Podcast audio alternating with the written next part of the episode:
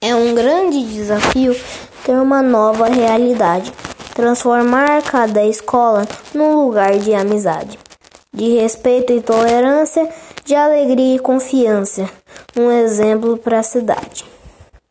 Num lugar de muita paz e de grande união, também de coerência no discurso e na ação, e convivência feliz, assim todo mundo diz.